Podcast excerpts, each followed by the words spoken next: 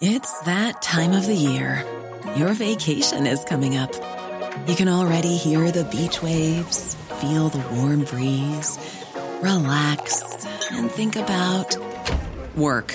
You really, really want it all to work out while you're away. Monday.com gives you and the team that peace of mind. When all work is on one platform and everyone's in sync, things just flow wherever you are. Tap the banner to go to Monday.com.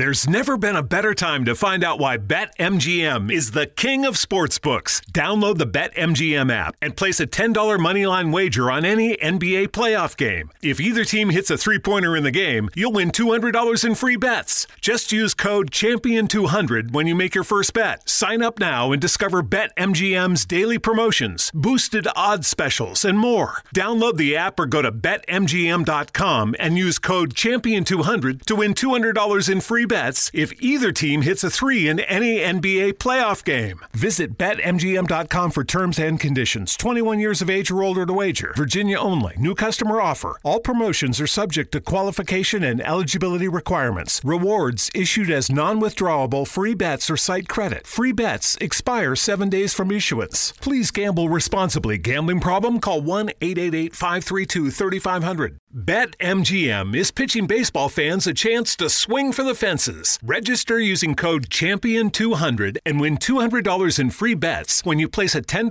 moneyline wager on any Major League Baseball game and either team hits a home run, regardless of your bet's outcome. Enjoy baseball like never before with BetMGM's daily promotions at your fingertips all season long. Download the app or go to BetMGM.com and use code Champion200 to win $200 when you bet 10 bucks on an MLB game and either team hits a home run. Sign up today and find out why nothing beats a win at the King of Sportsbooks. Major League Baseball trademarks used with permission. Visit BetMGM.com for terms and conditions. Must be 21 years of age or older to wager. Virginia only. New customer offer. All promotions are subject to qualification and eligibility requirements. Rewards issued as non withdrawable free bets or site credit. Free bets expire seven days from issuance. Please gamble responsibly. Gambling problem? Call 1 888 532 3500. La inflación se ha disparado en España hasta el 5,5%, la tasa más elevada en los últimos 30 años. ¿Qué puede pasar a partir de ahora? Veámoslo. La inflación está totalmente disparada en España. Hasta el mes de octubre los precios habían aumentado un 5,5% con respecto al mismo mes del año anterior. Se trata de la mayor tasa de inflación desde septiembre del año 1992, es decir, prácticamente el mayor aumento de la inflación en los últimos 30 años.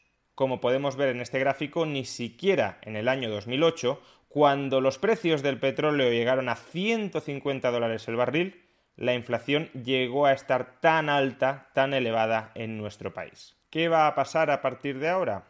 Pues valoremos la posibilidad de tres escenarios distintos de menor a mayor gravedad. El escenario más optimista sería que esta elevación de los precios revierta sola.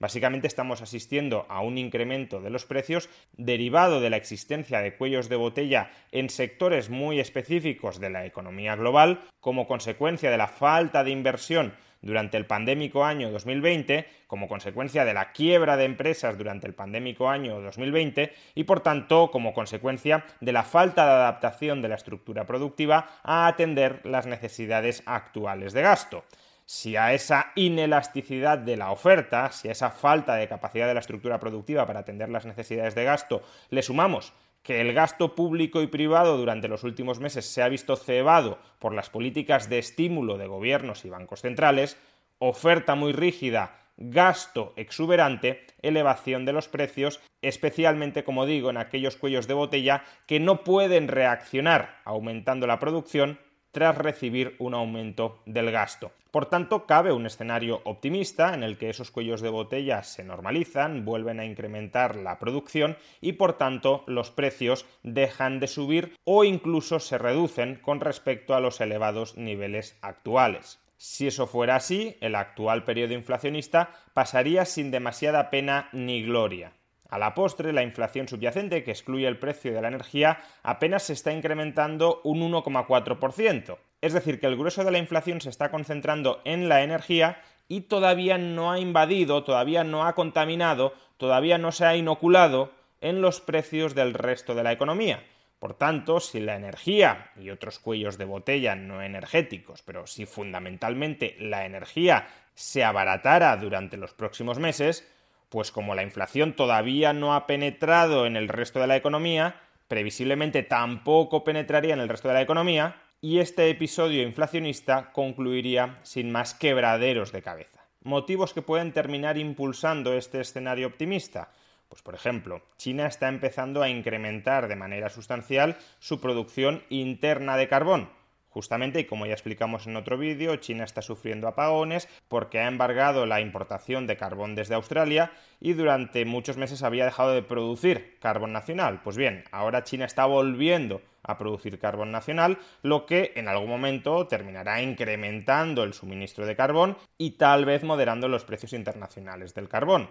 Otro motivo que puede impulsar esta corrección de los precios energéticos, Irán. Irán acaba de anunciar que tiene intención de volver a hablar con Estados Unidos para llegar a un acuerdo nuclear, lo cual permitiría que Estados Unidos y la comunidad internacional levanten el embargo sobre las exportaciones de petróleo de Irán. Si Irán vuelve a producir, a suministrar petróleo en los mercados internacionales, previsiblemente el precio del petróleo se moderará. De hecho, ya hemos visto cierta moderación en los últimos días como consecuencia de este restablecimiento del buen clima negociador con Irán. Y a su vez, una nueva fuerza potencialmente moderadora de los precios es que aparentemente el crecimiento económico global, tanto en Estados Unidos como en China, como en Alemania, como también en España, se está enfriando. Si se enfría el crecimiento económico, una posibilidad no necesariamente una necesidad, pero una posibilidad, es que se contraiga el gasto nominal o que se modere el gasto nominal y por tanto que esos cuellos de botella muerdan menos si no estamos tensionando tanto esos cuellos de botella, si no estamos demandando tantos productos porque gastamos menos en ellos, entonces esos cuellos de botella no presionarán tanto la inflación como lo han venido haciendo hasta el momento. Y si además añadimos a este escenario optimista con respecto a la evolución de la inflación la posibilidad de que los bancos centrales aceleren la retirada de los estímulos monetarios, pues entonces, si todos estos factores confluyen, podría darse el caso de que, en efecto, la inflación se modere, de que los precios dejen de aumentar. Vayamos ahora al segundo escenario, menos optimista que el primero, pero menos grave que el tercero que expondremos más adelante. Imaginemos que las elevaciones de precios en aquellos productos que ahora mismo sufren de cuellos de botella en su cadena productiva, imaginemos que esos precios no se moderan, la elevación de esos precios no se modera en el corto medio plazo y por tanto esa inflación que de momento es una inflación esencialmente energética y de otros componentes, pero esencialmente energética, termina penetrando en los Hi, how can I help you today? As a McDonald's employee, you say those words quite often. But how about when you need help, like consulting a doctor? Hi, how can I help you today? When you work for a McDonald's restaurant, we take care of you like family. With free virtual doctor's visits, including getting prescriptions and refills for you and everyone in your family. Apply today at careers.mcdonalds.com and find out more. The benefits described herein are only available at participating restaurants.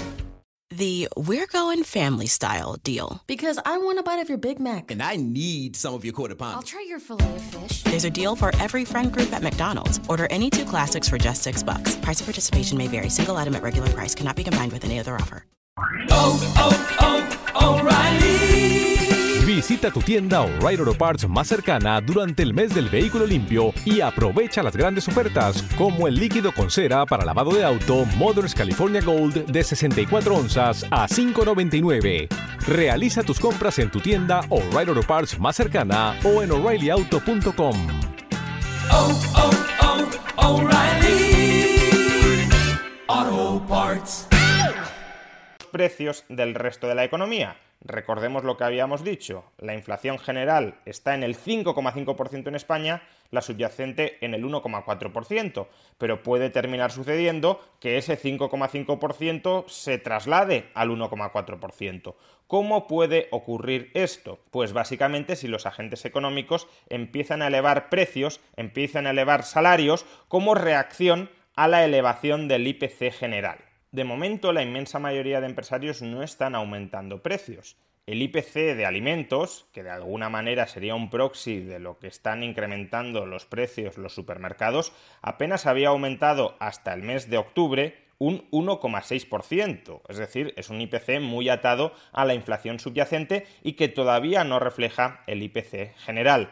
Sin embargo, cada vez más empresarios ya están diciendo que este incremento de los costes energéticos es insoportable para sus márgenes empresariales y cada vez más empresarios están empezando a anunciar que en los próximos meses sí subirán precios para trasladarle al consumidor este encarecimiento de la energía. Por tanto, aquí ya tendremos una primera ronda de elevaciones de precios como reacción a la elevación de los precios energéticos y de otros componentes que son relativamente escasos en este momento. Pero es que además esta elevación de los precios de venta de los productos que adquieren los consumidores puede, en algún momento no muy lejano, terminar trasladándose a los salarios. En el año 2021, la elevación media, la revalorización media de los salarios en España, de los salarios regulados por convenio en España, será del 1,5 del 1,6%. Dicho de otra manera, si la inflación general, que la sufren los trabajadores, es del 5,5% como hasta el mes de octubre de este año 2021 y los salarios solo suben un 1,5%, los trabajadores españoles, los que tienen empleo, no hablemos ya de los parados, los trabajadores españoles con empleo perderán este año una media del 4% de su poder adquisitivo. Es como si les hubiesen recortado los salarios un 4%. Bien, ¿cuánto tiempo estarán los trabajadores dispuestos a aguantar, a sufrir en sus carnes, a internalizar en sus carnes esta merma de poder adquisitivo, este recorte de los salarios reales? Pues previsiblemente no mucho tiempo. ¿Y cómo pueden reaccionar los trabajadores dentro de la negociación colectiva? Reclamando alzas de salarios, a lo mejor no del 5,5%, pero sí del 3, del 3,5 o del 4 para compensar esta elevación de la inflación. Pero claro, si los salarios en España suben el 3, el 3,5 o el 4, eso es un coste que va a afectar a todos los márgenes empresariales de todas las empresas. Y por tanto, tendremos un nuevo efecto de segunda ronda consistente en que los empresarios tendrán que subir los precios de venta de sus productos para recuperar el margen que han perdido porque se han incrementado los salarios. Podríamos entrar así en una temible espiral precios-salarios los empresarios aumentan precios, los trabajadores reaccionan al aumento de precios pidiendo aumentos salariales, los empresarios reaccionan al aumento de los salarios elevando nuevamente los precios, los trabajadores vuelven a reaccionar a esa elevación de los precios pidiendo nuevas alzas salariales, etcétera, etcétera, etcétera. ¿Cómo se rompen las espirales precios-salarios? Pues atando, anclando las expectativas tanto de empresarios como de trabajadores, a una moderación de los precios. Es decir, convenciendo a empresarios y trabajadores de que en el futuro los precios van a dejar de subir y de que por tanto ya pueden dejar de pedir elevaciones de precios y de salarios porque su poder adquisitivo respectivo se va a estabilizar a partir de este momento. ¿Y cuál es la única forma que conocemos de conseguir anclar las expectativas de todos los agentes económicos porque confíen en que los precios van a dejar de subir en el futuro?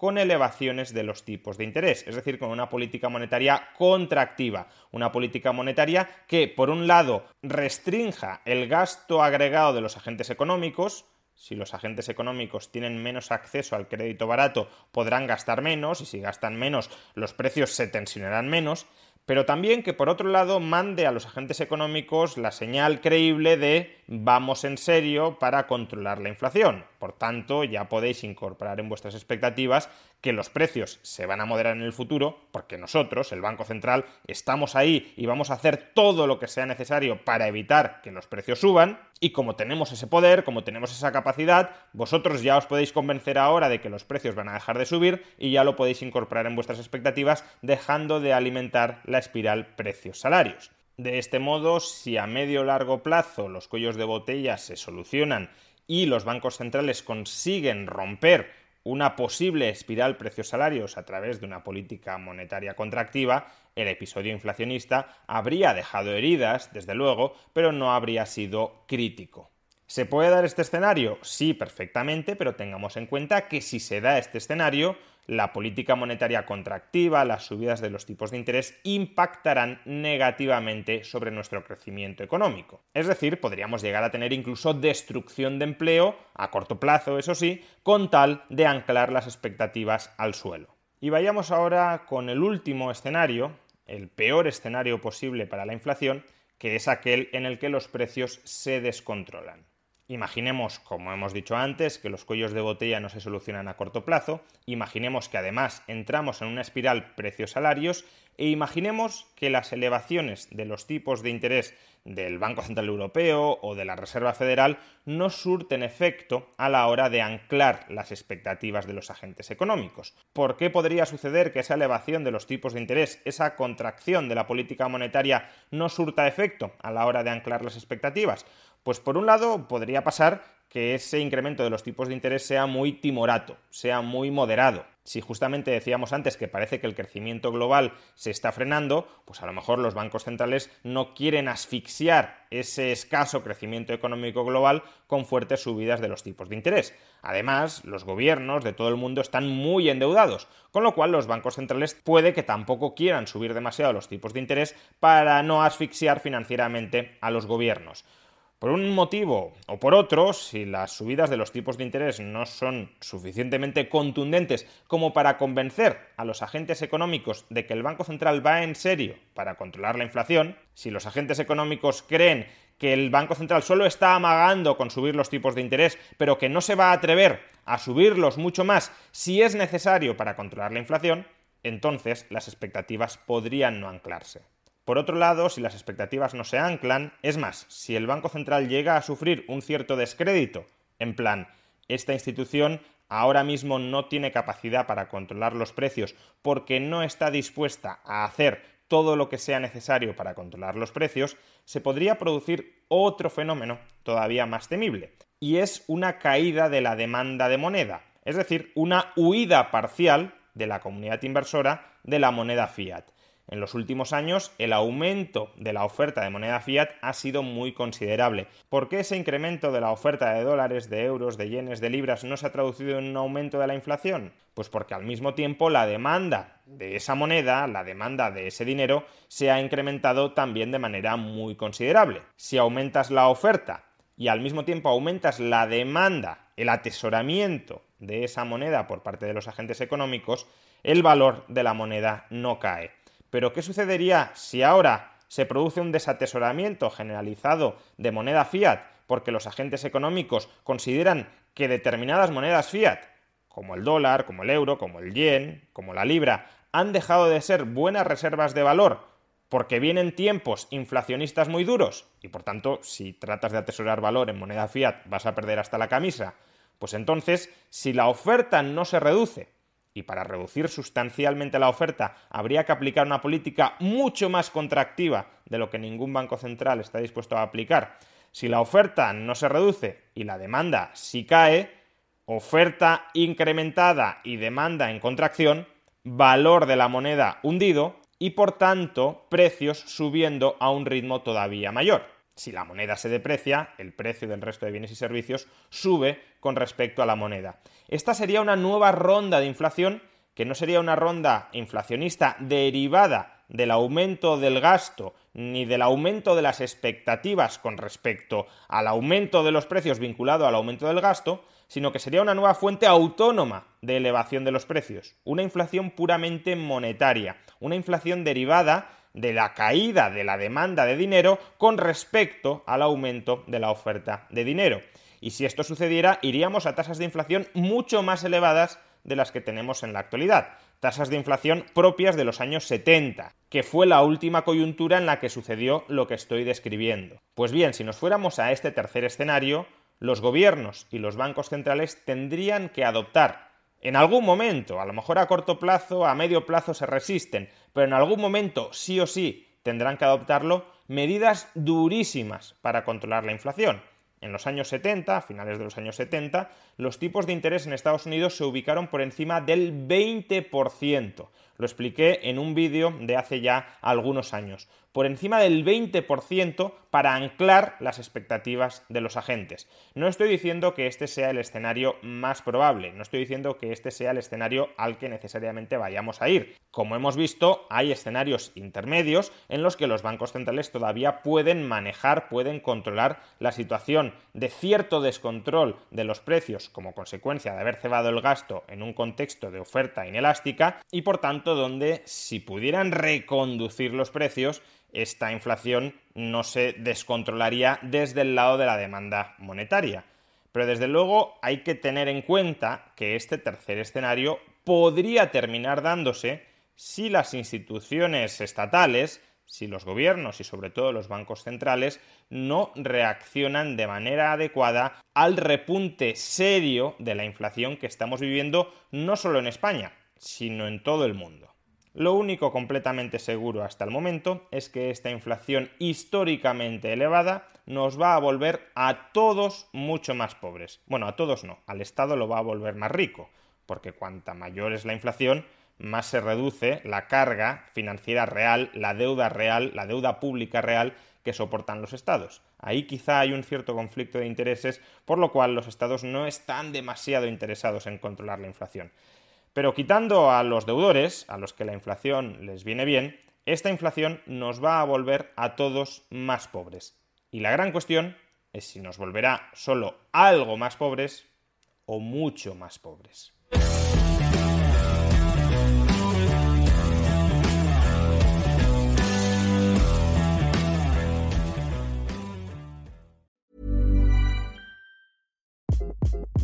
Hi, this is Craig Robinson from Ways to Win, and support for this podcast comes from Invesco QQQ, the official ETF of the NCAA. Invesco QQQ is proud to sponsor this episode and even prouder to provide access to innovation for the last 25 years. Basketball has had innovations over the years too. We're seeing the game played in new ways every day. Learn more at Invesco.com slash QQQ. Let's rethink possibility. Invesco Distributors, Inc.